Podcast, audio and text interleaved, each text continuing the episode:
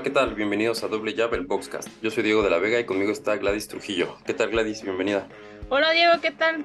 Todo, todo muy bien por acá para platicar sobre, sobre Canelo y esta pelea con, con John Ryder. La gente que estuvo en, Guadalajara, como, como tú que acudiste y todo, pues fue un, un buen detalle, ¿no? Para, de Canelo más bien para con el público. Yo creo que fue una, un evento muy bueno, una, una experiencia buena y, y, y demás, pero eh, la pelea, hay que ser sinceros, estuvo bastante, bastante eh, flojita, ¿no?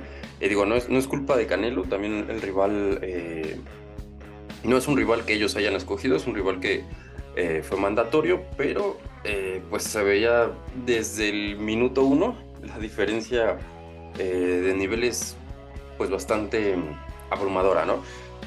un peleador que ya sabíamos que eh, pues que no tiene un mal historial, 32 eh, peleas, 18, 32 peleas eh, ganadas, 18 por la pie del knockout, pero que no es un boxeador que, que sea vistoso, muy famoso, em, eso sí fuerte, resistente, pero que pues técnicamente carece mucho, ¿no? Y yo creo que esto le dio la pauta a, Canelo de llevar una pelea pues bastante tranquila, bastante flojita, en la cual em, si no consiguió el knockout, quiero creer que es porque quiso probarse el mismo, o sea, Canelo, cómo anda de pulmones a 12, a 12 rounds, ¿no? O sea, sí lo tiró dos veces. Eh, yo creo que cualquier otro boxeador a lo mejor sí hubiera cedido ahí y, hubiera acabado la pelea, pero bueno, eh, Ryder es un boxeador muy fuerte, muy duro y, aguantó. No sé cómo, cómo viste tú. Pues mira, es algo que estaba como dentro del presupuesto. Porque, y el mismo Eddie Reynoso lo ha dicho, o sea, no avientas a tu, a tu peleador después de una pelea fuerte a otra pelea fuerte.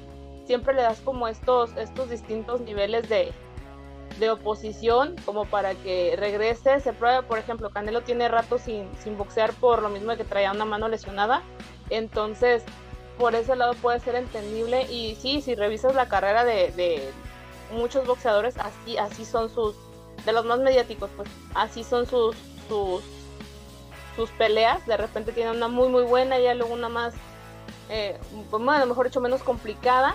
En el caso de John Ryder me parece que pues se aguantó mucho y de hecho yo lo vi más mal en la actividad del, ¿qué fue? Del quinto round que en la del octavo.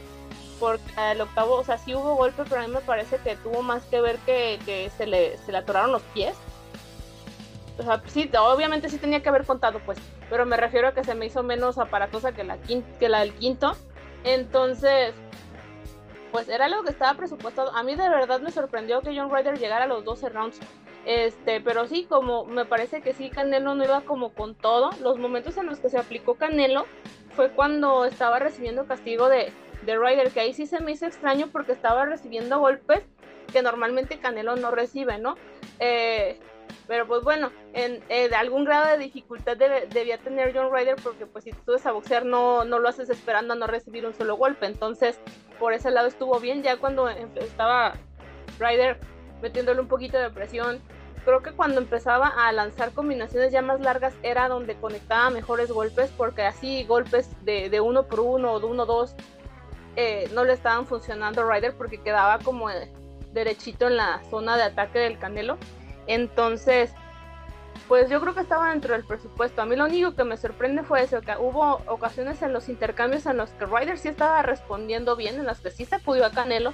No lo puso en riesgo, obviamente, ni siquiera lo lastimó porque acabando la pelea el Canelo traía la cara súper limpia y mira que él es súper blanco, entonces cualquier impacto luego luego se le nota. Y, y, Ryder, no, Ryder acabó con la... Dicen, yo todavía no he confirmado ese dato, con la nariz eh, fracturada.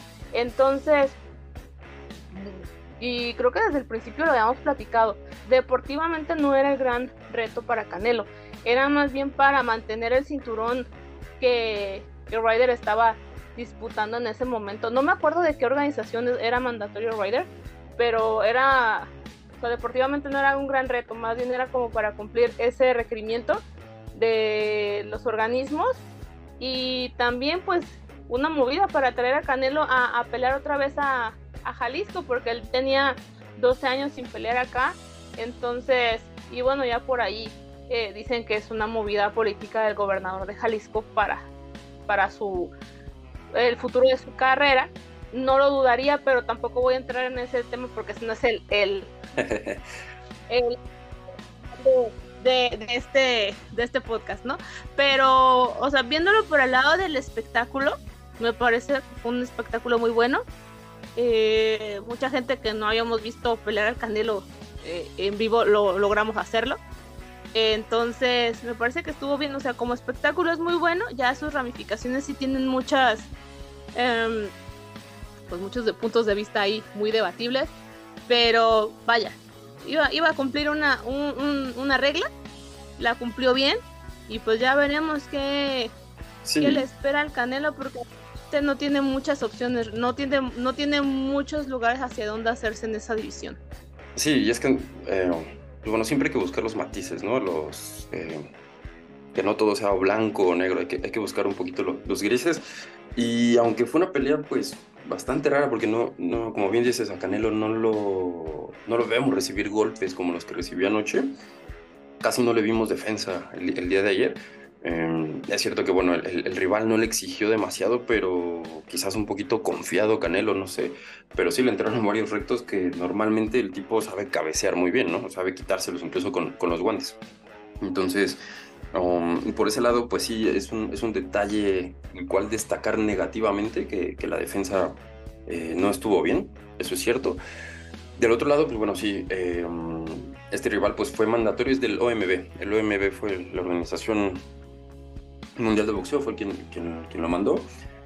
Y pues bueno, se presenta esta pelea. El Canelo viene de, de una operación en la mano que igual eh, a lo mejor quizás también por eso no se quiso como meter el, el, el, acelerador, no sé, para no, no, forzar de más la mano. Viene de una pelea también en la cual eh, contra Golovkin no fue tan exigido por la edad de, de Golovkin, pero, pero que todavía no, no le vemos esa exigencia como contra Vivol, que, fue, que ya fue exactamente hace un año, ¿no? Por estas fechas fue cuando, cuando perdió contra el ruso. Entonces lleva dos peleas en las cuales pues no se le ha exigido mucho y eh, pues muchos se cuestionan si sigue en su prime. Yo creo que eh, es un boxeador que obviamente eh, sigue siendo la cara del boxeo, valga la redundancia, pero es muy temprano como para sacar esas conclusiones, ¿no? Cada, cada rival te pone diferentes em, o te da, te exige diferentes cosas. En este caso, pues bueno, el campo estaba abierto como para llevar una pelea, una pelea tranquilita, ¿no? Quizás llevarse tantos golpes como los que se llevó, pero que no, no tenía mucha exigencia, incluso se le pudo ver como eh, misericordioso, si quieres decirlo así, eh, a, no, a no buscar el, el knockout definitivo. Y sí, según yo sí se fracturó la, eh, la nariz este Rider y de hecho yo pensé que la esquina iba a, o el mismo referee iba a, parar la pelea después del, del sexto, séptimo, que ya se le veía con un eh, sangrado importante en la nariz, ¿no? Porque incluso en los rounds más avanzados, ya cerca del final, ya como por el décimo, también era como de, es que ya para qué, ¿no? Eh, ni vas a ganar, ni estás eh, dando un espectáculo, ni estás respondiendo mucho, entonces, para mí fue como arriesgarse demasiado, ¿no? Al final, afortunadamente todo salió bien, eh, pero sí, yo creo que, que, se arriesgó de más. Y gana Canelo, pero eh, deja un sabor agridulce y con muchas dudas, ¿no? Y en cambio Ryder, pues, pierde la pelea, pero para mí yo creo que es el verdadero ganador porque puede presumir que aguantó 12 rounds, obró bastante bien y pues ahora se hizo conocido de este lado, ¿no? Que en Europa pues ya e, era conocido, pero de este lado había muchos que todavía no, no lo conocíamos al 100%, ¿no? Sí, o sea, eh, creo que ahorita que hablabas de lo de la cara del boxeo y todo esto y que si Canelo va en declive, yo he leído opiniones muy encontradas, muy divididas. Hay quien dice que sí, que ya va de bajada. Eh, ponle que tiene, ¿qué? 33 años. Podríamos decir que por la cuestión de la edad, tal vez. Sin embargo, todavía creo que es algo difícil de determinar porque dicen, ay no, es que si no pudo noquear a John Ryder es porque ya va de bajada. Pero pues estamos hablando de que Ryder entró, o sea, es, es, muy fuerte, es muy resistente. O sea, el tipo tiene un físico súper, súper bien trabajado. Entonces eh, creo que no es como para, para demeritar que su aguante se debiera a que él es fuerte más que que a Canelo no, no le dieron ganas de noquearlo. Que, o sea, igual puede parecer como contradictorio. Pero con respecto a que dije que de repente Canelo no se empleó muy a fondo, pero la verdad es que el tipo vendió cara a la derrota, sí hubo unas ocasiones en las que se estaba aventando con todo lo que le quedaba, porque realmente no es como que, como dices, tuviera la oportunidad de, ganar ni de noquear, porque de hecho por el tamaño, Ryder era el que estaba como que más este eh, obligado, eh, por decirlo de alguna manera, a noquear a Canelo que al revés, porque estamos hablando de que Canelo para hacer un 168 está chico. Entonces, eh, son muchos, son muchas, muchas vertientes, pues. Em, también los últimos rivales a Canelo no le han exigido demasiado como para saber si está al nivel que estuvo como las primeras dos con Golovkin, por ejemplo. Este, con el mismo Golovkin y con Ryder no, no le dieron los rivales para, para demostrar como ese nivel, pues contra Vivol de plano no pudo porque aparte de que era un peso muy diferente a, pues y mucho más alto, pues, este, pues el, el ruso fue técnicamente superior, entonces ahí no había nada que hacer. Eh, si hubiera sido de poder a poder, pudiera haber sido otra cosa, pero técnicamente no, no llevaba nada. Y bueno, la, verdad es que si se hubieran ido al golpe por golpe, también Vivo se lo hubiera llevado. Pero me refiero al hecho de que para saber si Canelo está o no de bajada, necesita una pelea en la que se muestre eh, con el mismo, con la misma exigencia de las dos primeras con Golovkin, por ejemplo. Sí, exacto. Y es que ah, pongámoslo, vamos a aterrizarlo en un plano en el que se pueda como entender más fácil, ¿no? Eh, Canelo obviamente pues es un, es un top 10, es un boxeador clase A y pese al récord, que tiene buen récord de este John Ryder, hay que ser sincero, o sea, es un boxeador C que a veces llega a lucir como B, pero que por lo general es C, o sea, no, no tiene mucha habilidad y lo podíamos ver desde el round 1. Eh, no sé si ya viste la repetición de la pelea, porque tú estuviste ahí en, en, el estadio Akron y lo viste en vivo, pero desde el round 1, cuando eh, trata de cortar distancia al Ryder, eh, trata de hacerlo con una combinación de ganchos, pero todo descompuesto, todo atrabancado, muy forzado, o sea, corta la distancia, como que choca las piernas, eh, se queda ahí, suelta los dos golpes y se queda abrazado inmediatamente de Canelo como tratando de, de, imponer su peso, ¿no? O sea, como tratando de empujarlo. Que por ese lado a veces hay estrategias en las cuales cansas a tu rival con tu propio peso, pero no lo haces desde el, desde el primer intento y no entras así de forzado, ¿no? Porque aparte quedas totalmente expuesto a, a uppercuts, a ganchos y, y aunque sí tenía movilidad como tratando de hacer fintas y demás, se le veía súper forzado al, al, al, inglés, ¿no? Entonces desde esos pequeños detalles son los que dices, mm, o sea, eh, tienes nociones, pero te falta muchísimo por pulir esa técnica y desde ahí lo, lo, podías notar.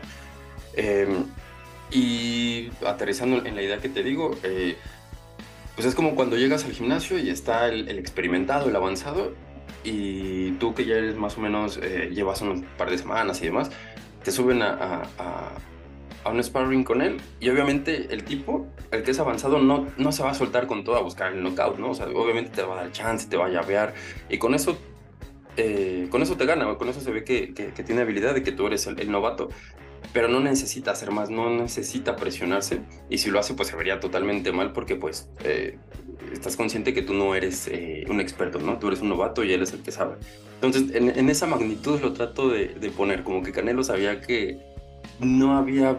Eh, que si él quería, lo podía noquear en ese instante, ¿no? Pero simplemente no quiso. Hay muchos comentarios, gente que, periodistas sobre todo, que se dedican más como al fútbol, que le tiraron muchísimo a Canelo, que no tuvo los recursos, hablando de Fighterson, de Fernando Schwartz, de el mismo José Ramón, diciendo, no, es que le faltó, no sabe cerrar peleas eh, y demás, ¿no? Como tirándole a Canelo, pero lo que no, no, alcanzan a entender es eso, ¿no? O sea, si hubiera querido Canelo, lo hubiera tirado, eso, eh, o sea, lo hubiera noqueado, eso no, no me cabe duda.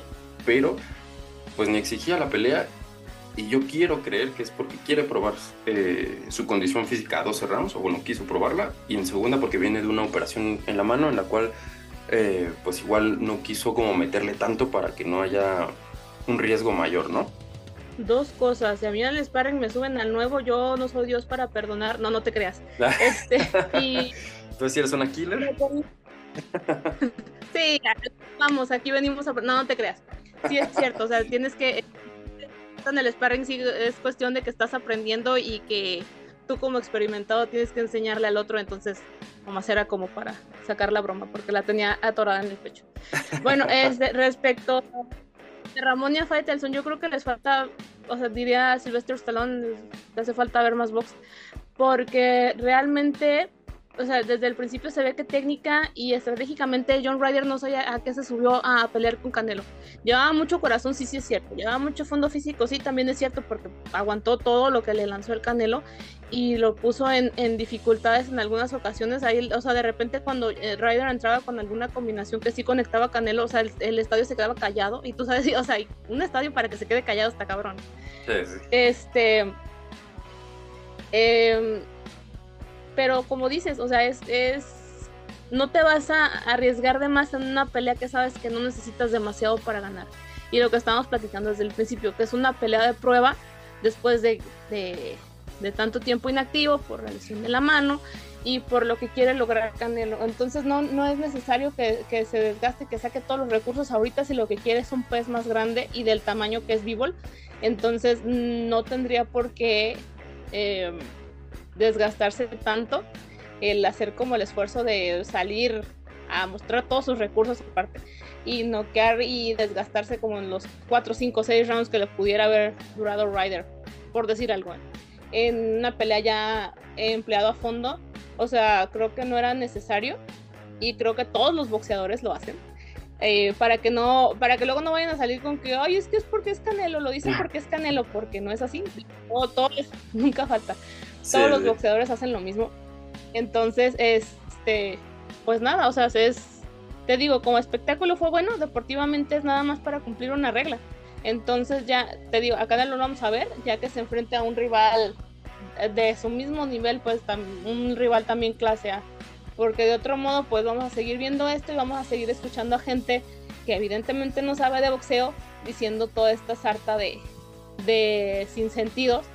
Porque pues realmente sabemos que de qué se trata esta onda, o sea, además de ser un deporte es un negocio y también en, el negocio debe haber estrategia para que, para que te dé los mejores dividendos. Sí, así es, y es que, bueno, ya sabes, ¿no? Eh, el fin de semana que pelea Canelo, todo el mundo sabe de box y el resto de los fines de semana, pues ya, todo el mundo se olvida. Pero, pues sí, es lo que te digo, o sea, yo creo que aquí hay matices, ¿no? Eh, dentro del presupuesto lo que, lo que esperábamos era el knockout, incluso tempranero. Yo me había atrevido a decir que antes del séptimo esto se acababa. Y bueno, yo creo que por ese lado muchas quinielas se, se fueron para abajo porque no, no hubo knockout. Eh, pero el mismo Canelo lo dijo, ¿no? O sea, a veces no te tienes que, en la entrevista, a veces no te tienes que desesperar por el knockout, ¿no? O sea, tú vas llevando la pelea, la vas ganando y, con eso basta, ¿no? Eh, y sí, como bien dices, pues aquí tratamos como de analizar bien eh, las cosas buenas y las cosas negativas, ¿no? Eh, no como por ejemplo ayer en, en ESPN que todos le celebraban a Canelo, eh, estornudaba Canelo y Chava Rodríguez, ¡oh! ¿no? O sea, pues bastante ridículo. Y también decían que Ryder fue un, gran rival y demás, que, que, no vino nada más a cobrar, pero pues la pelea bastante flojita. Y ahora pues que seguirá para Canelo porque Vivol por su lado dijo que no quiere pelear a las 175, quiere a las 168, quiere ir por los cinturones y porque ya, ya lo derrotó en las 175 y no sería un reto para él. Y del otro lado Canelo dice, no, es que yo no lo quiero enfrentar en las 168 porque si le gano ahí, todos van a poner de excusa que no, que porque le, hice bajar de peso y él quiere las 175 otra vez. Me parece ahí un poco que Canelo no quiere exponer sus cinturones por, por ya sea por... Eh, por si las dudas, pero em, yo creo que en, ese tema a lo mejor se podría complicar un poco la, la negociación, ¿no? Además, una cláusula, bueno, un paréntesis ahí, es que recordar que el CMB eh, pues está castigando bastante a los peleadores rusos, ¿no? Incluso eh, si se llega a dar en la 168, eh, el cinturón del CMB me imagino que no, no va a entrar en la, en la disputa. No, y de todos modos creo que Vivo ya dijo que él no lo quiere, que a él no le importa ese cinturón. Pero sí, o sea, yo creo que va a ser un, tema de estira y afloja en las negociaciones para, para ver si, si logran llegar a un acuerdo de la pelea. O sea, en caso de que sean inflexibles entre que uno no quiere bajar a las 168 y el otro se aferra a subir a las 175 va a ser un catch weight, un catch weight y, va a ser sin títulos de por medio.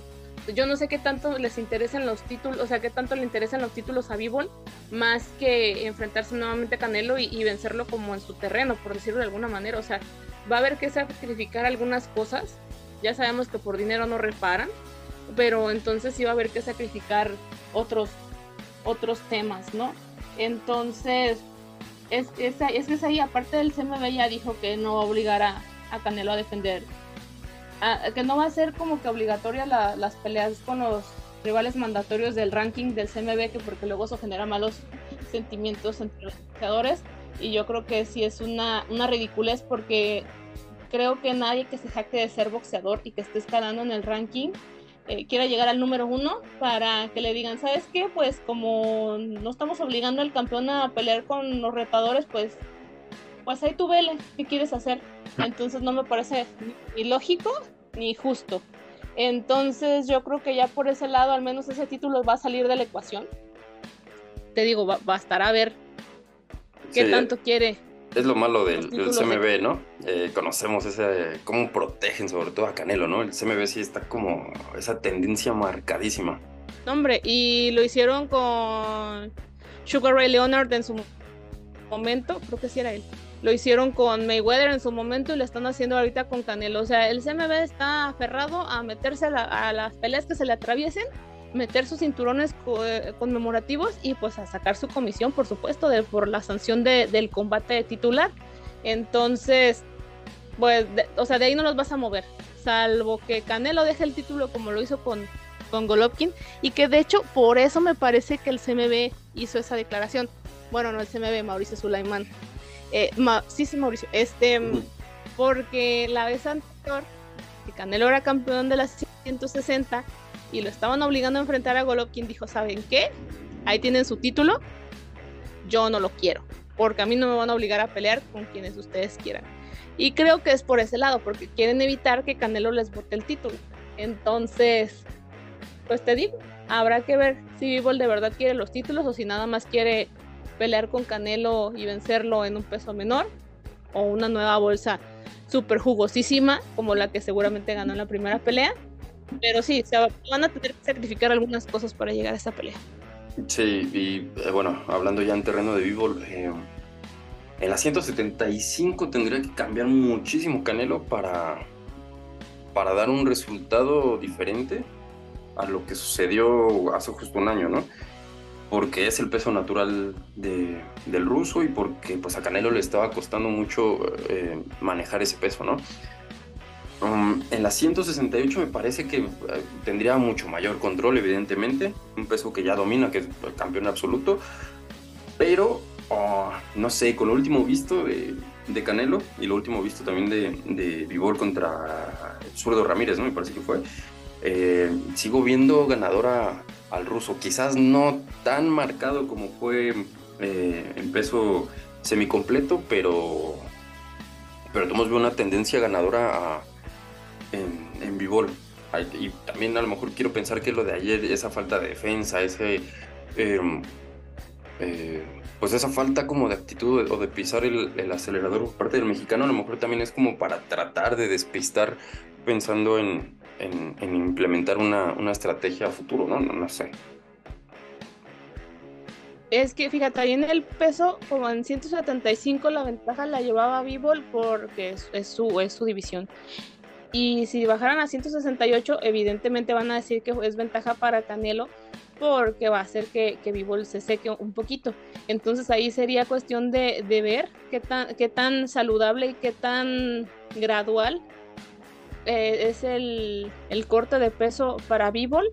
Pero digamos que llega súper sano, que llega súper bien, que no, que no llega seco, que no llega deshidratado entonces, definitivamente ahí lo que tendría que cambiar sería la estrategia de Canelo, porque a pesar de que sí, el 175 ya es mucho peso para el tamaño de Canelo, eh, no mostró ninguna, ninguna estrategia bien planteada. O sea, yo recuerdo esa pelea y empezó a usar recursos que primero que usó contra Callum Smith y luego que usó contra Billy Joe Sanders y después ya no se le veía ni pies ni cabeza lo que estaba haciendo. Y, y al final, ya en su esquina, sube las manos, cabrón. Es como que, o sea, esas no son indicaciones, o sea, a mí dime por dónde le salgo, por dónde le entro, con qué golpe, eh, para dónde me hago, ¿no? O sea, sí, un boxeador tiene que saber hacer todas esas cosas porque a final de cuentas el que está adentro del ring es él, pero pues es que desde ahí empieza, desde la esquina empieza el, el planteamiento estratégico y si no te funciona lo que ya estuviste trabajando, pues tienes que estar cambiando el vuelo y, y, resolviendo los escenarios que se te van presentando. O sea, para mí, para mí la clave, imaginándonos que todo salga súper bien, y que no haya ventaja por, por el peso, lo que tiene que cambiar ahí es la estrategia, totalmente. Sí, porque el ruso tiene bastantes eh, habilidades y lo, y lo, demostró, ¿no? En la 168 pues eh, le costará eh, cortar ese peso, pero pues esperemos que llegue hidratado. Esto pues esperando que la pelea sea en septiembre. Si las cosas salen bien, pues tendremos la revancha, pero si no se da si por contratos y demás negociaciones no se logra dar, ¿quién seguiría en la lista para Canelo? Está, pues evidentemente, Benavides, está Charlo, que siempre se ha hablado de, de uno de los, de los gemelos, y eh, bueno, ayer le preguntaron por eh, David Morrell, que Canelo dijo, ¿quién? O sea, básicamente no lo conoce, ¿no? Pero que es un prospecto muy bueno, el cubano, que de hecho creo que peleó hace como 8 o 15 días, ¿no? Eh, y que pues también podría darse una, una buena pelea. Siento que a lo mejor el cubano sería de los de los últimos en, estos tres nombres que te di, pero eh, ¿cuál sería el plan B? Mm, por como hemos visto la situación, eh, me parece que tiene todavía, ponle que, que si de 100 una eh, oportunidades, tiene más oportunidad Morrel que Carlo o que Benavides, la verdad por cómo se ha expresado de Carlos y de Benavides anteriormente, a, a Bubu Andrade ni siquiera lo volteé a ver. Entonces, pues yo creo que sería por ahí. Porque realmente, porque a final de cuentas, Morel es el que tiene uno de los títulos de los 20 que existen en la AMB, en la misma división que Canelo. Entonces, eh, por la unificación, ¿no? Ya la tan mentada unificación sería por ese lado. Pero yo todavía le veo más, más oportunidades a Morel porque pues también Morrell en su última pelea, o sea, mostró que pudo despasar a un tipo que lo que se lo consiguieron una semana antes de la pelea, pero más nada. Entonces, y conste que no estoy diciendo que sea malo, simplemente que, que por como viene de su última pelea, pues, pues no inventes, o sea, muéstrame otra cosa que sepas hacer, que no sean no que rivales que te en breve o que son de un nivel mucho menor que el tuyo. Pero de esos tres que mencionaste, a mí me parece que tiene todavía más oportunidades Morel que, que Carlo y que, y que Benavides. Yo creo que si no es Vivol, Benavides estaría muy bueno para el espectáculo. Si no Charlo y si no Benavides, así yo lo tiraría. Pero eh, conociendo un poquito las estrategias de negociaciones y lo que busca luego el Team Canelo, eh, coincido contigo. Yo creo que el cubano sería el primero al que, al que buscaría, ¿no? Conforme, y para ir eh, como mediando las aguas, que no sea tan complicado, no es que, igual coincido contigo, no es que eh, sea un boxeador fácil, al contrario, es un, es un muy buen peleador, lo pondría a sudar, pero eh, dentro de los tres yo creo que sería, el, por así decirlo, el más afable, ¿no?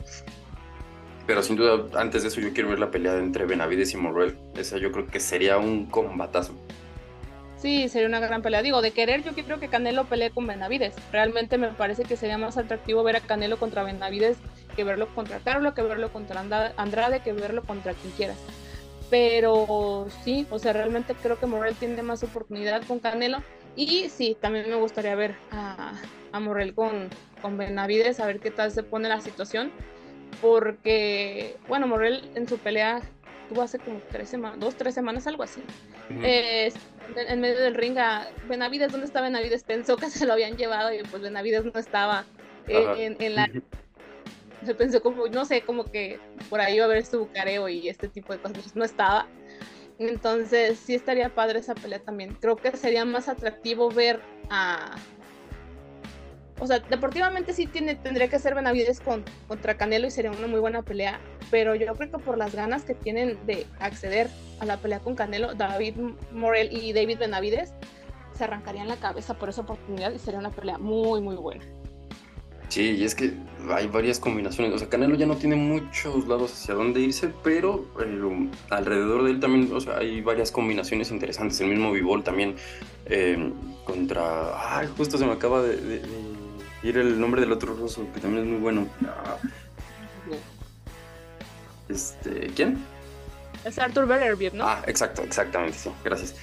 O sea, también es un...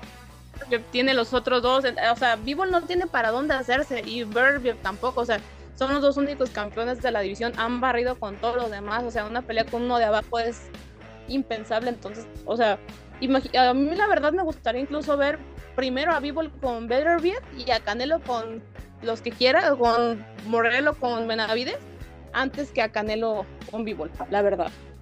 Sí, sí, la verdad es que sí, esos pleitos están pendientes y serían muy buenos. Ya después eh, que se vuelvan a encontrar para, la revancha Canelo y, y Vivor.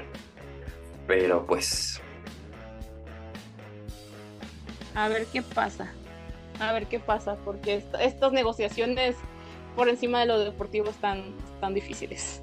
Sí, recordemos que pues al final de cuentas, como bien decías hace un ratito, eh, pues es un negocio al final y lo deportivo importa, pero hay un trasfondo que se tiene que cumplir en cuanto a números y, a ver qué, sucede con, en la mesa, ¿no? Para que después se pueda llevar al cuadrilátero. Pero pues bueno, después de una, una pelea un tanto extraña por parte de Canelo, pues nos despedimos. Recuérdanos tus redes sociales, porfa.